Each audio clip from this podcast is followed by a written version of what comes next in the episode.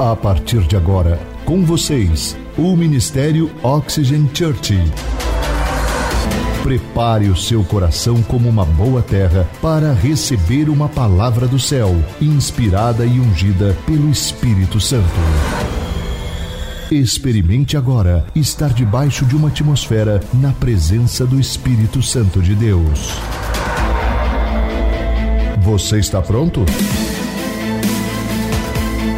Então prepare-se, porque a palavra chegou. Eu estava alguns meses atrás orando. Talvez você pergunte, de onde que o pastor tira essas séries? Como que ele define isso? Eu estava orando e pedindo para o Senhor alguns meses atrás, estava orando aos pés do Espírito Santo, pedindo que a próxima direção das nossas séries de mensagens. E eu queria pregar algumas mensagens, o Senhor disse: não, essa não, essa não. Não, essa também não. E aí eu estava no impasse, porque quando ele me ressaltou aos meus olhos esse assunto. E ele me disse: ensine o meu povo sobre obediência.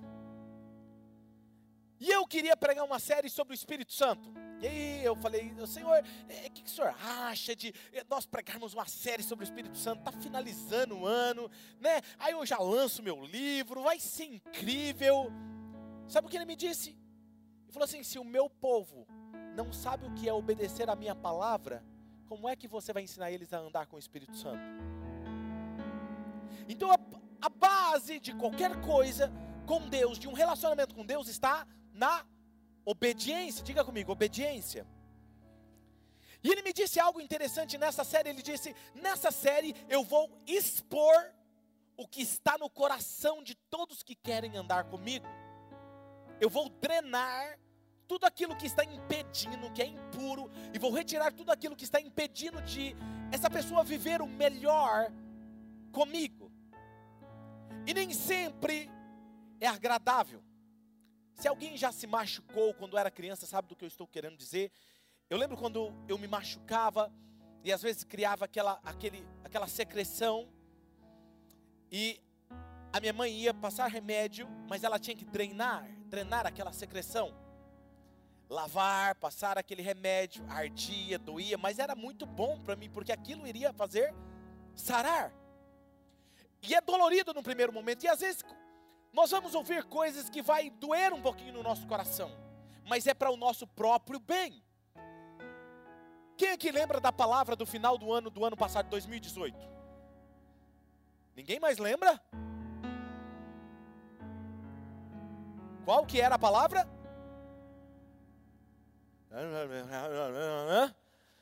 O pessoal começa agora a receber uma revelação, né? Começa a falar em línguas, né? Só pode. Deus me disse algo e falou assim: pregue uma palavra, vocês vão lembrar dessa palavra. Ele disse assim: ó, aqueles que permanecerem na minha palavra, eu irei superar as expectativas. E aí ele me disse essa semana, ele falou assim: eu superei as expectativas de todos que se mantiveram na minha palavra. E superei a expectativa até da igreja. Porque vocês não imaginavam, quando Deus nos disse isso, nós não imaginávamos que nós ia crescer muito rápido, nem iríamos mudar de prédio. E olha o que aconteceu em Menos de um ano? Incrível, né? E aí, sabe o que ele me disse?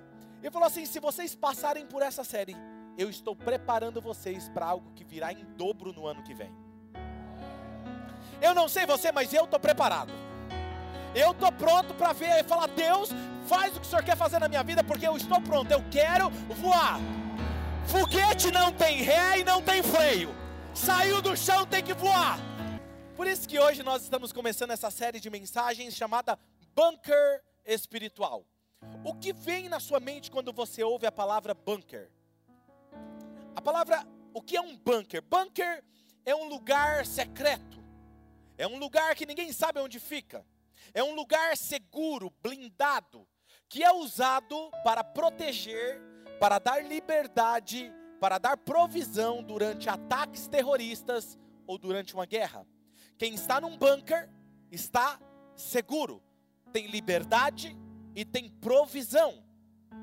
Então, se você deseja estar seguro, protegido espiritualmente, você precisa estar em um bunker espiritual, e Deus tem esse bunker. As pessoas que estão nesse bunker estão seguras, e é sobre isso que se trata essa série de mensagens. E eu quero ler com vocês algo que está no livro de Salmo. Abra sua Bíblia ou o seu aplicativo no livro de Salmo, de número 91. Muitas pessoas deixam esse a Bíblia aberta em casa. Você já entrou em alguma casa que tem uma Bíblia aberta no Salmo 91? Elas acreditam que deixar a Bíblia aberta no Salmo 91 te faz estar protegido. E essa série tem a ver com isso. Será que estamos protegidos só de deixar a Bíblia aberta? Vamos lá. O pessoal já fica respondendo, né? Mas está tudo bem, vocês são inteligentes demais. Vamos estudar a Bíblia, vamos ler comigo, Salmo 91, versículo 1 ao 7. Aquele que habita, vocês podem ler comigo, vamos lá? 1, 2, 3. Aquele que habita no abrigo do Altíssimo e descansa à sombra do Todo-Poderoso, pode dizer ao Senhor: Tu és o meu refúgio e a minha fortaleza, o meu Deus em quem eu confio. Ele o livrará do laço do caçador e do veneno mortal. Ele o cobrirá com as suas penas e sobre as suas asas estará seguro encontrará refúgio e fidelidade dele será o seu escudo protetor. Versículo de número 5: Você não temerá o pavor da noite, nem a flecha que voe de dia, nem a peste que se move sorrateira nas trevas, nem praga que devasta ao meio-dia. Mil poderão cair ao seu lado, dez mil à sua direita, mas não. Lendo esse texto, minuciosamente, eu descobri algo interessante que eu quero compartilhar com vocês. O termo aqui usado para abrigo ou esconderijo em algumas versões, no hebraico é satar. Essa palavra no hebraico satar quer dizer lugar secreto, lugar oculto, seguro, abrigo, esconder algo aos olhos de alguém. E o texto diz que aquele que está nesse lugar vai viver todas essas promessas? O texto é claro em afirmar que todos que estão neste lugar desfrutarão não só da presença do Todo-Poderoso, mas de todo o seu favor. Quais são os benefícios deste lugar? Encontrará descanso, lugar seguro, proteção contra as armadilhas, proteção contra ataques do inimigo, proteção de doenças mortais, males que o inimigo pode fazer contra você, nenhum mal te tocará. Esses são os benefícios. Mas eu quero destacar algo interessante nesse texto. Olha isso, projeta para mim Salmo 91, versículo 1. O texto diz: aquele aquele que habita nesse lugar, nesse abrigo. Olha só, Algumas pessoas acreditam que aquele que habita nesse lugar é um novo convertido, é um nascido de novo, é aquele que entregou a sua vida para Jesus. E quando você entrega a sua vida para Jesus, você está nesse lugar. Mas veja que o texto é claro. Algumas pessoas acreditam que se você frequenta a igreja fielmente, você está nesse lugar. O texto não diz todos que habitam nesse lugar. Ele não diz isso. Ele diz aquele que habita. Então quer dizer que não é todos. Aí é nosso, o nosso desafio é o que? É disso que se trata essa série, descobrir nessa jornada das próximas semanas quem está vivendo nesse bunker espiritual. E se não estou vivendo, o que eu preciso fazer para estar nesse bunker espiritual? Mas antes de prosseguirmos, eu quero resumir os benefícios, as promessas para quem está nesse lugar seguro, nesse bunker espiritual. Um, você vai ter paz. Segundo, você vai ter proteção. E terceiro, você vai ter provisão. Quem está nesse banco espiritual são aqueles que estão debaixo da autoridade de Deus. Olha o que diz o versículo 4. O versículo 4 diz: Ele o cobrirá com as suas penas, e sob as suas asas você encontrará refúgio, e a fidelidade dele será o escudo protetor. A expressão, a expressão, aquela pessoa está sob as asas de tal pessoa.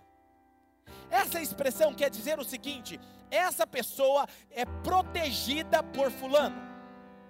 Essa pessoa está sob os cuidados de Fulano. É isso que a expressão quer dizer. Então, esse salmo quer dizer o seguinte: que quando você está debaixo da autoridade de Deus, você encontrará cuidado, refúgio e proteção. Agora veja, a palavra autoridade, hoje em nossa sociedade, ela não é bem vista e nem bem aceita. E com razão. E está tudo bem, porque é com razão. Por quê? Porque todos nós, em algum momento, já tivemos líderes que estavam em posição de autoridade, pais, autoridades, que nos decepcionaram. Foram líderes cruéis, duros demais, em algum momento nos decepcionaram. E essa é a nossa referência de autoridade. Então, quando fala de autoridade, nós nos vem à mente essas pessoas que nos frustraram. Cada um de nós já tivemos líderes imperfeitos. Sim ou não? Professor, em algum momento nós tivemos alguém de autoridade que abusou da autoridade contra nós. Então, essa é a referência que nós temos de autoridade. E a segunda razão é essa, e é a mais importante, porque por que, que nós não aceitamos a autoridade? Quando nós ouvimos sobre a autoridade, isso fecha o nosso coração. Porque nós não vemos a autoridade sobre a perspectiva de Deus.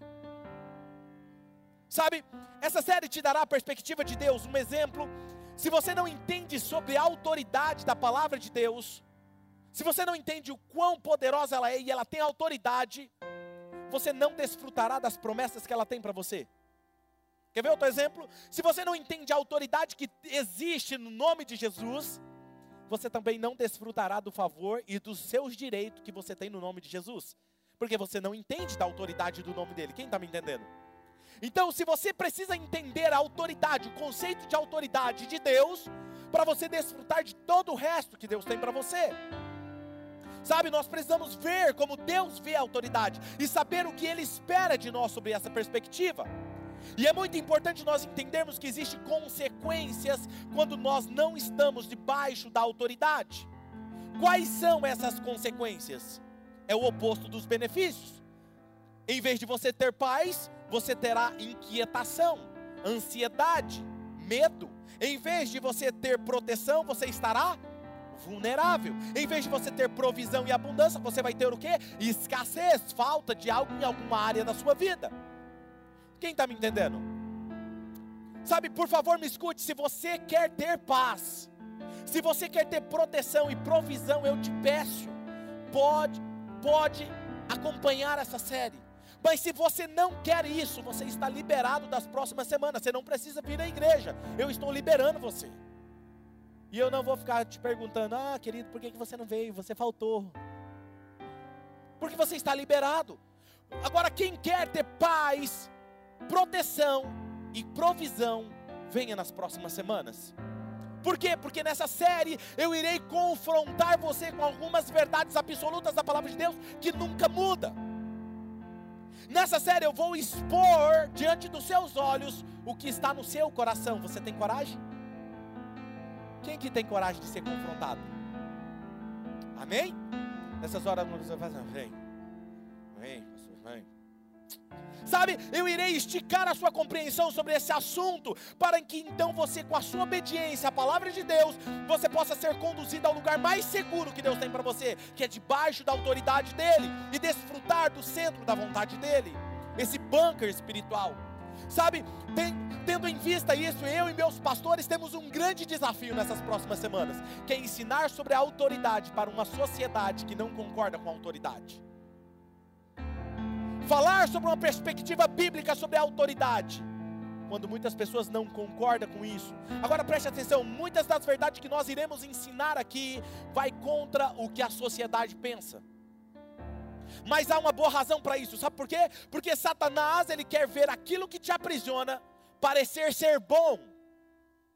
E aquilo que te traz liberdade como aquilo que seja ruim. Quer ver um exemplo disso? É como uma armadilha.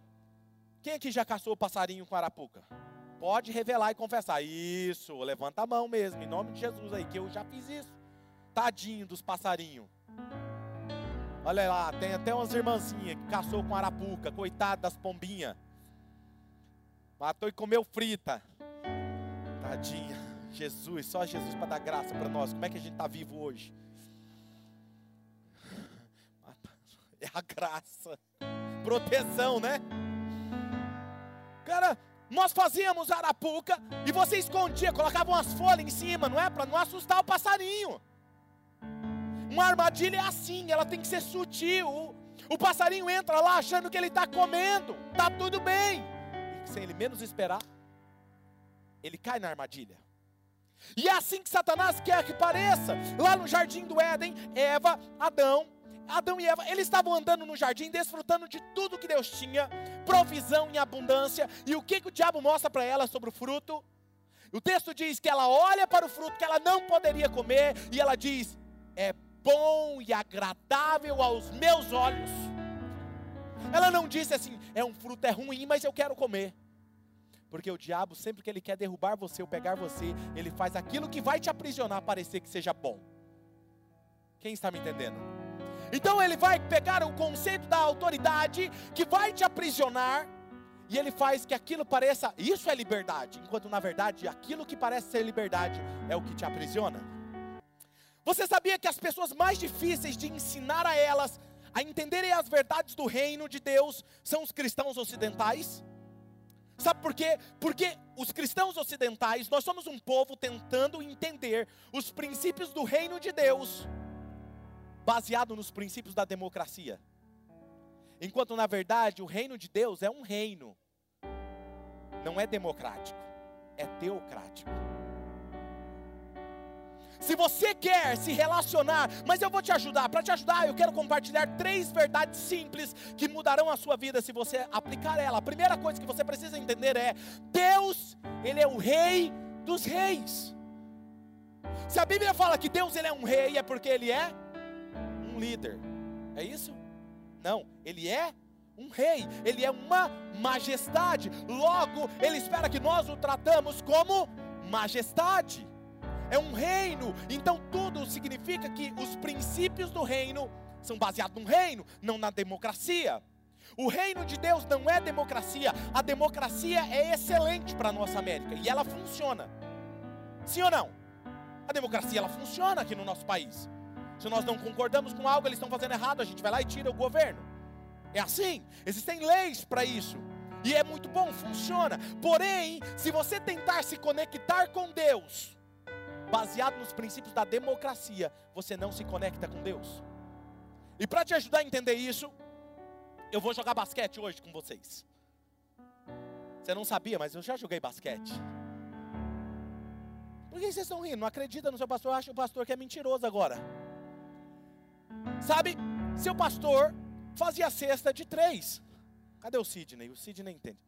É, só fazia cesta de três. Isso era baixinho, era o menor mas não caía bola na minha mão, não, que eu fazia cesta. Mas tentar se, conectar, se conectar com Deus, baseado no, no princípio da democracia, é como se eu chamasse você para jogar basquete. Vamos jogar basquete, Everton? E eu colocasse aqui a bola. Vamos lá. Vamos? Eu tentasse jogar basquete baseado nas regras do futebol. Você vai falar assim, mano, você está louco? As regras são diferentes. A quadra é diferente. Como? Não tem como. Quem está me entendendo? Vou deixar essa bola aqui para você entender. Sabe, Deus, Ele é um rei. Não há conexão. Ele não é um ditador, ele não é ruim, ele é um rei bom. Nós já estudamos isso, ele é puro amor. Porém, ele é um rei dos reis, então ele tem ordem, classificação, hierarquia e autoridade. O exemplo é Adão e Eva viviam no jardim, como eu falei para vocês, um lugar glorioso. Eles tinham liberdade, proteção, provisão em abundância à disposição deles. Mas no dia que eles desobedeceram, eles saíram debaixo da autoridade do rei que andava com eles.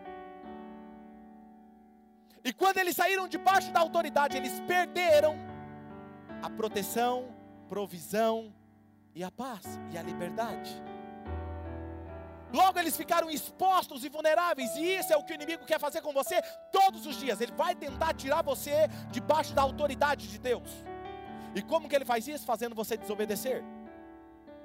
Se você deseja apaixonadamente conhecer a Deus intimamente, você descobrirá que todos que andaram com Deus na Bíblia eram pessoas totalmente submetidas à autoridade de Deus.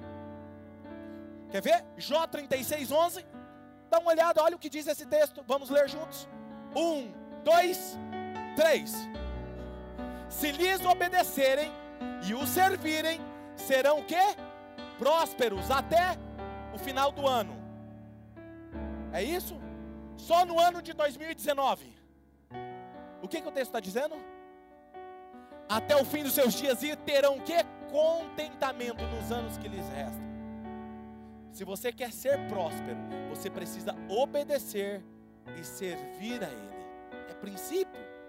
É sobre isso que iremos falar nessas próximas semanas. Estar sob a autoridade de Deus não só nos protege, mas dá provisão para todas as áreas da nossa vida. Segunda coisa, segunda verdade simples que eu quero dizer para vocês. Segunda, Deus e sua autoridade. Deus e sua autoridade são inseparáveis. Inseparáveis. Se você chegar a conhecer a Deus, você conhecerá a sua autoridade, porque Ele é a fonte de toda autoridade. Não tem como eu conhecer a Deus e não conhecer a autoridade dEle. Quem aqui já teve uma experiência manifesta com a presença de Deus? Qual era a vontade sua? Se jogar no chão, baixar a cabeça, é assim ou não é? Porque é a manifestação do seu poder, da sua autoridade. Não tem como conhecer a Deus e não conhecer a autoridade dele. Romanos capítulo 13, versículo 1, olha o que diz aí nesse texto. Todos, vamos ler juntos, vamos lá? Todos, só uma pergunta, só uma pergunta. Todos, inclui eu e você? Então vamos ler.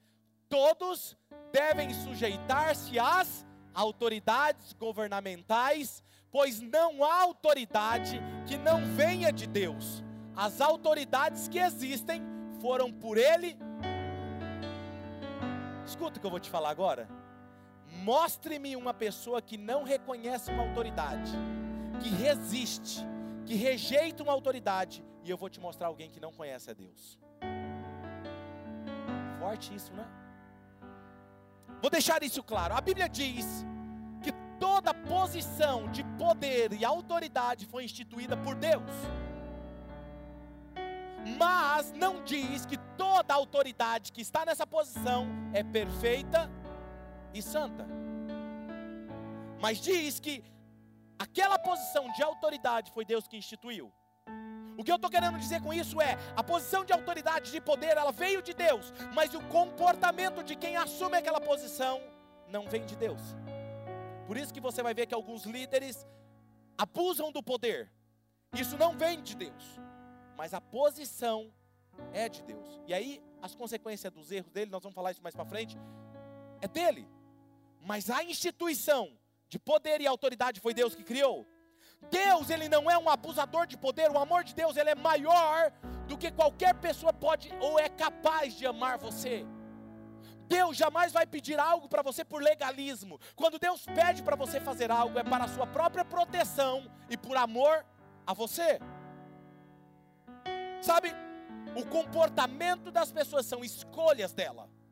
Agora veja, o legalismo ama o sistema. Deus ama pessoas. Por isso que os religiosos da época, quando chegavam em Jesus, falavam assim: Mas ele tem que cumprir a lei. Fala assim: Mas a lei foi feita para ele ou eles feitos para a lei? A lei foi feita para servir as pessoas. Romanos capítulo 13, versículo 2, olha o que diz: Portanto, aquele que se rebela contra uma autoridade está se opondo contra o que Deus instituiu. E aqueles que assim procedem, traz o quê? Trazem condenação sobre si mesmos. Resumindo, o que esse texto está falando é o seguinte: rebelar-se contra uma autoridade é rebelar-se contra o próprio Deus. Sei que eu estou fazendo algumas afirmações duras nesse momento, mas eu vou repetir: se você quer paz, proteção e provisão, ou quer inquietação, medo e escassez, o que, que você quer? Deus ele busca pessoas que tenham o prazer em obedecer, não apenas obedece porque tem que obedecer. Já viu alguém falando assim? Não, por que, que você obedece? Ah, eu obedeço porque eu tenho que obedecer. Deus não busca pessoas assim. Deus busca pessoas que entendem o princípio e falam assim: Eu obedeço porque eu amo. É isso, é a diferença.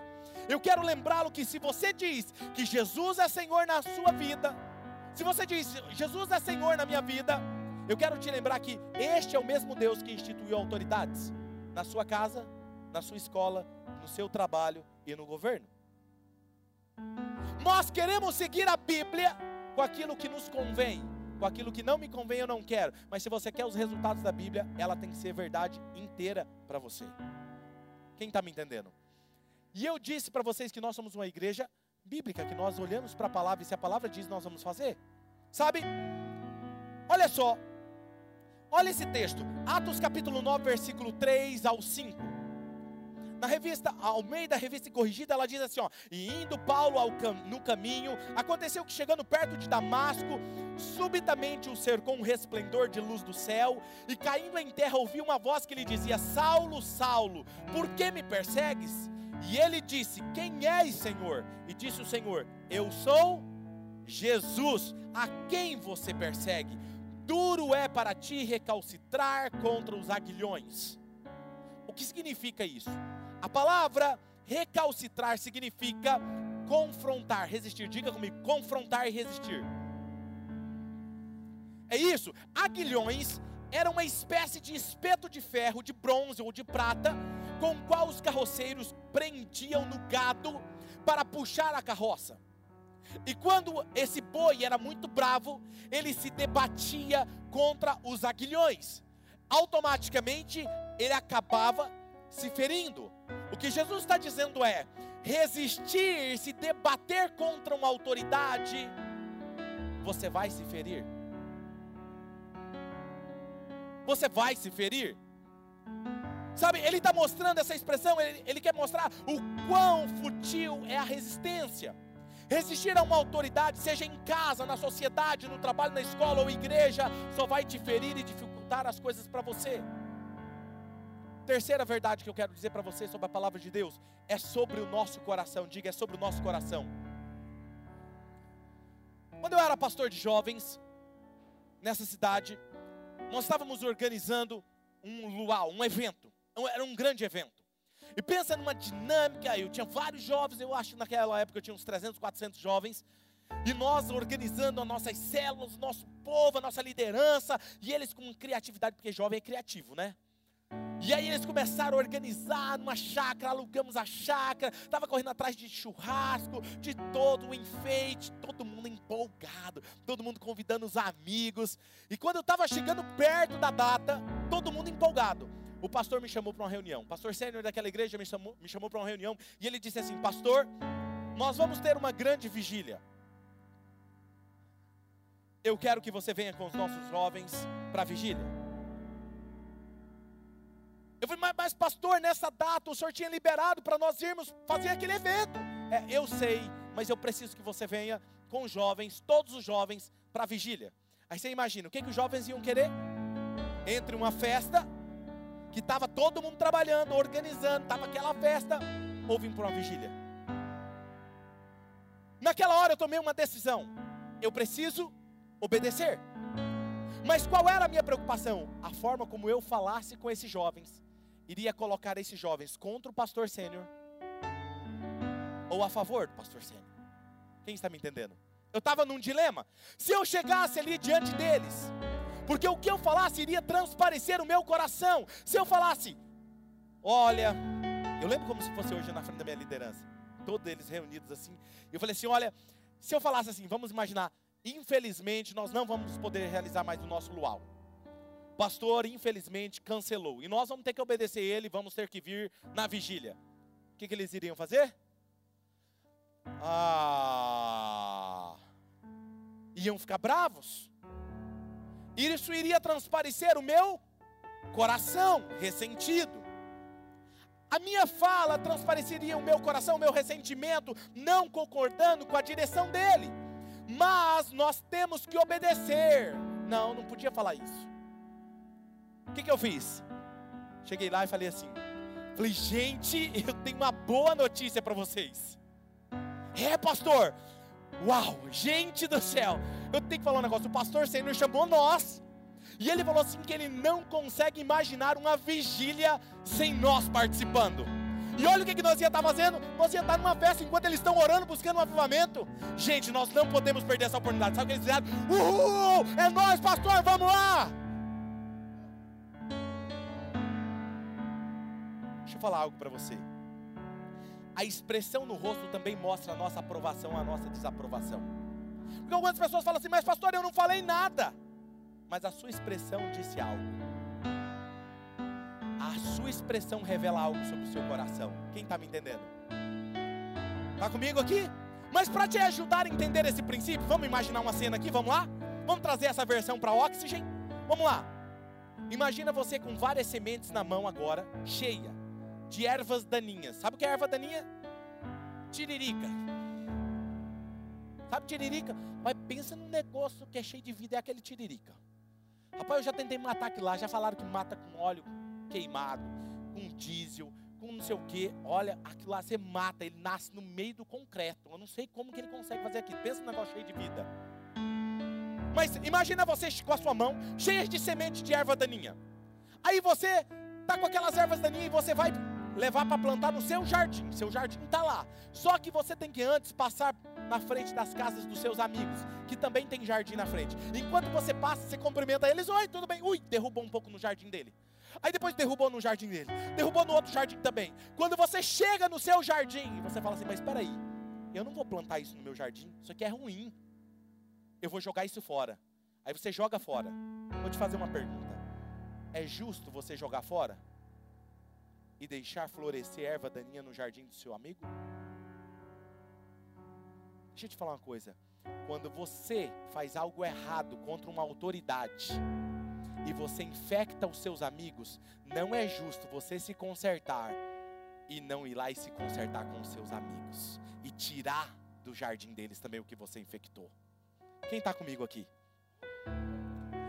Sabe, nós somos responsáveis pelas palavras que saem da nossa boca, que constrói ou destrói as pessoas à nossa volta. O certo é nós irmos no jardim de cada um e se arrepender e retirar o que semeamos lá. As suas palavras estão levando as pessoas a obedecerem ou a se rebelarem. Vamos ver o que a Bíblia diz sobre isso? Mateus 12, versículo 36 e 37. Olha o que diz. Mas eu digo que no dia do juízo, vamos ler esse texto, vamos lá? Um, dois, três. Mas eu digo que no dia do juízo, os homens haverão de dar conta de toda palavra inútil que tiverem falhado, falado. 37. Pois por suas palavras vocês serão absolvidos, ou por suas palavras vocês serão condenados. Se, o seu, se sua vida terminasse hoje, você estivesse diante do juízo, as suas palavras iriam te condenar ou iriam te absolver? Eu tenho certeza de uma coisa: se eu não tivesse passado pelo teste do coração, eu não estaria hoje na frente de vocês como pastor sênior. Porque se eu não soubesse ser um pastor auxiliar, eu jamais seria ser um pastor sênior. Se eu não sei ser liderado, eu nunca saberei ser um líder. Quem está me entendendo? Podemos ser bons cristãos, irmos à igreja todo domingo, mas no final das contas, no dia em que formos julgados, nós daremos conta o quanto nós fomos fiéis às autoridades que foram colocadas diante de nós. Olha o que Jesus disse, Mateus 12, 25. Jesus, conhecendo os pensamentos, disse-lhes: Todo reino, olha só o que ele está falando: reino, todo reino dividido contra si mesmo será o que? Arruinado toda cidade ou casa dividida contra si mesmo não subsistirá. Veja o que Jesus está falando em todas as esferas. A palavra aí, dividida, divisão, é uma partícula no grego di, que significa duas. Divisão é duas visões. Quando o seu líder, a sua autoridade, ou o seu marido, ou o seu patrão, ou o seu chefe, ou o seu professor, ou o seu pastor, ou o seu líder, seja lá qual é a autoridade que está sobre você, quando diz uma coisa e você diz outra, está tendo duas visões. E ele está falando, quando é que começa o divórcio no casamento? Quando um pensa uma coisa e o outro pensa outra. Cuidado com os dois pensamentos no seu casamento. porque isso vai dividir a sua casa, a sua família. É isso que ele está dizendo, sabe? Olha só, quando os nossos pais, o marido, ou o chefe, ou o seu líder, qualquer pessoa está com uma autoridade sobre você, diz algo, e você fala, não, eu vou fazer diferente. Quer ver um exemplo? Imagina a Coca-Cola. Você trabalha na Coca-Cola, vamos imaginar, ou qualquer outra empresa de autoridade, fábrica. Você está lá trabalhando e de repente você fala assim: rapaz, você sabe que eu nunca gostei dessa logo, dessa letra da Coca-Cola, eu vou mudar esse negócio aqui. Você pode fazer isso? Se você não concorda com aquela letra, você pode sair da empresa, não é? Mas você pode mudar aquilo? Nós queremos entrar numa igreja, pegar a palavra de Deus, mudar ela de acordo com a nossa vontade, mas não queremos se submeter a ela. Se você quer viver o que essa palavra tem para você, se submeta a ela 100%. Ou você jamais vai viver o que Deus tem para você? Tem alguém aqui comigo? Talvez você esteja se perguntando, mas pastor, e se o meu líder não está obedecendo a Deus? Se o governo não está obedecendo a Deus, se eles estão fazendo coisas erradas, o que eu devo fazer? Fiquem tranquilos, eu vou responder nas próximas semanas. Não falte. Netflix, Claudinei. Preste atenção, pois eu vou falar algo forte agora para vocês. Eu quero que vocês pensem em um caçador. Pensem num caçador. Um caçador ele não deixa a sua armadilha visível. Para pegar um animal, um pássaro, ele age de forma sutil e aparentemente inofensivo. E quando percebe o pássaro, o animal está inocente, caiu na armadilha. Ele torna um prisioneiro do caçador. Olha como que Deus descreve Satanás. Quer ver? Olha isso, Salmo 91, versículo 4. 3, perdão, 3. Ele o livrará do laço do caçador e do veneno mortal. Satanás ele é como um caçador. Ele vai te livrar disso, mas para ele te livrar disso, uma das estratégias de Satanás para destruir a próxima geração é pegando elas quando elas são inocentes, quando elas são crianças. Quando é que começa a rebelião? Quando você era criança, não começou agora. Sabe, quando você era criança, você estava vulnerável, colocava, colocava, Satanás colocava as situações de forma sutil em nossos corações. E a rebeldia e a insubordinação começou a fazer parte de nós. Tudo começou quando éramos crianças. Aceitamos a semente. E quando você aceita a semente, caímos na armadilha dele. Todas as vezes que nós aceitamos, quando nós batemos de frente com a liderança, quando nós batemos de frente contra a autoridade que Deus colocou diante de nós, todas as vezes que você cede a isso, você deixa ela cada vez mais forte dentro do seu coração. Quer ver um exemplo? Nossos pais. Quando recebíamos uma ordem deles, dos nossos pais, uma direção, uma palavra deles, nós não fazíamos, ou fazíamos incompleto, parcialmente. Como a Simone disse, não existe obediência parcial. Ou obedecemos ou não obedecemos. Quando você faz isso, não obedecíamos por prazer, obedecíamos porque tínhamos que obedecer. Nós fomos crescendo com essa semente em nossos corações, uma semente aparentemente inofensiva, de forma sutil criou raízes em você, e você foi permitindo que cada estágio dela se tornasse mais forte. E hoje você se tornou independente, hostil contra as autoridades e insubordinado. Você não gosta de obedecer regras. Tudo que é regra te deixa com raiva. Você nunca percebeu isso? E como se não bastasse, essa semente começa a dar frutos. Você responde a um pai com grosseria, você responde ao marido com grosseria, você responde aos professores do jeito que você quer, o seu chefe, o seu líder. Quando agimos de forma sorrateira, e nós falamos mal dos nossos pais para os nossos amiguinhos. Ah, meu pai não deixa, meu pai não sei o que, não sei o que, minha mãe não sei o que, não sei o que. Quem está se lembrando de alguma cena assim? Sabe? Quando nós começamos a falar dos nossos líderes, dos nossos chefes, dos nossos professores, quando nós não seguimos uma direção, o nosso coração está sendo exposto, porque a desobediência só mostra o que está dentro do nosso coração. A desobediência só expõe aquilo que está dentro de você. Quantas vezes nos envolvemos em um complô contra os nossos pais, contra os nossos professores, contra os nossos chefes, contra a empresa que trabalhamos? Vamos faltar? Quem já fez essa reunião na sala de aula? Vamos faltar? Vamos colar? Vamos contra os nossos professores, vamos contra o nosso chefe, vamos fraudar, vamos mentir, vamos chegar atrasados, não vamos aceitar isso. Quando nós começamos a fazer isso, nós estamos jogando sementes no jardim dos nossos amigos. Ouça, pois isso é forte. A rebelião chega num nível, num novo estágio aqui, pois ela começa a envolver outros no mesmo desígnio e infecta o jardim dos nossos amigos. Todas as vezes que você permitiu ceder, concordou com um complô, mas eu não falei nada. Se você ficou em silêncio, você concordou. Sabe? Falou negativamente de uma autoridade, isso inclui falar mal do governo, falar mal de policiais, falar mal de autoridades em todas as esferas. Todas as vezes que você permitiu isso, Satanás te aprisionou e está te impedindo de viver o melhor de Deus. Por isso que as coisas estão erradas, por isso que tudo que você coloca a mão não prospera, porque há no seu coração rebeldia. Deus não pode abençoar um rebelde. É forte isso, né?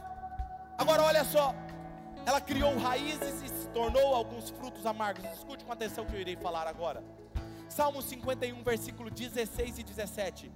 Olha o que diz esse texto: Não te deleitas em sacrifício, nem agradas em holocausto, senão eu os traria. Os sacrifícios que agradam a Deus são um espírito quebrantado, um coração quebrantado e contrito, ó Deus, não desprezarás. Sabe o que é um coração quebrantado? É um coração totalmente submetido. Posso te dizer com toda a clareza do meu coração: conhecer a Deus e ter intimidade com Ele, não existe outro caminho que não seja o caminho da obediência. Esses dias um jovem me perguntou, pastor, pastor Claudinei, para o Senhor, quais são os três principais segredos para conhecer e ter intimidade com o Espírito Santo?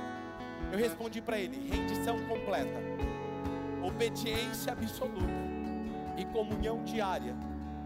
Sem essas três chaves, você jamais desfrutará do que é a boa, perfeita e agradável vontade de Deus. Porque essas três chaves revelam o nosso coração. É sobre o nosso coração. É sobre o nosso coração. Andar com Deus tem tudo a ver com o coração rendido a Ele. Amós 3,3 diz: projeta para mim, duas pessoas andarão juntas se não estiverem de acordo Sim ou não? Será que está começando a ficar claro para você o porquê dos resultados que você tem colhido até hoje? Deus não anda com alguém que tem semente de rebelião dentro do coração, porque essa foi a semente que derrubou Lúcifer do céu rebelião. E a única forma de expor, drenar essa impureza do nosso coração é procurando os envolvidos arrepender-se, ter coragem de se arrepender e pedir perdão e dizer: Pai, mãe, líder, patrão, chefe, professor, me perdoa, porque eu não honrei a sua liderança. Me perdoa. Mas ele não é mais meu líder, ele não é mais meu professor, não tem problema. Procure e se arrependa. Essa é a única forma de tirar essa semente do seu coração. Pastor, essa pessoa não tenho mais como encontrar. Então confesse a Deus e peça perdão. Reconheça as qualidades da autoridade que Deus tem colocado diante de você. Feche os seus olhos.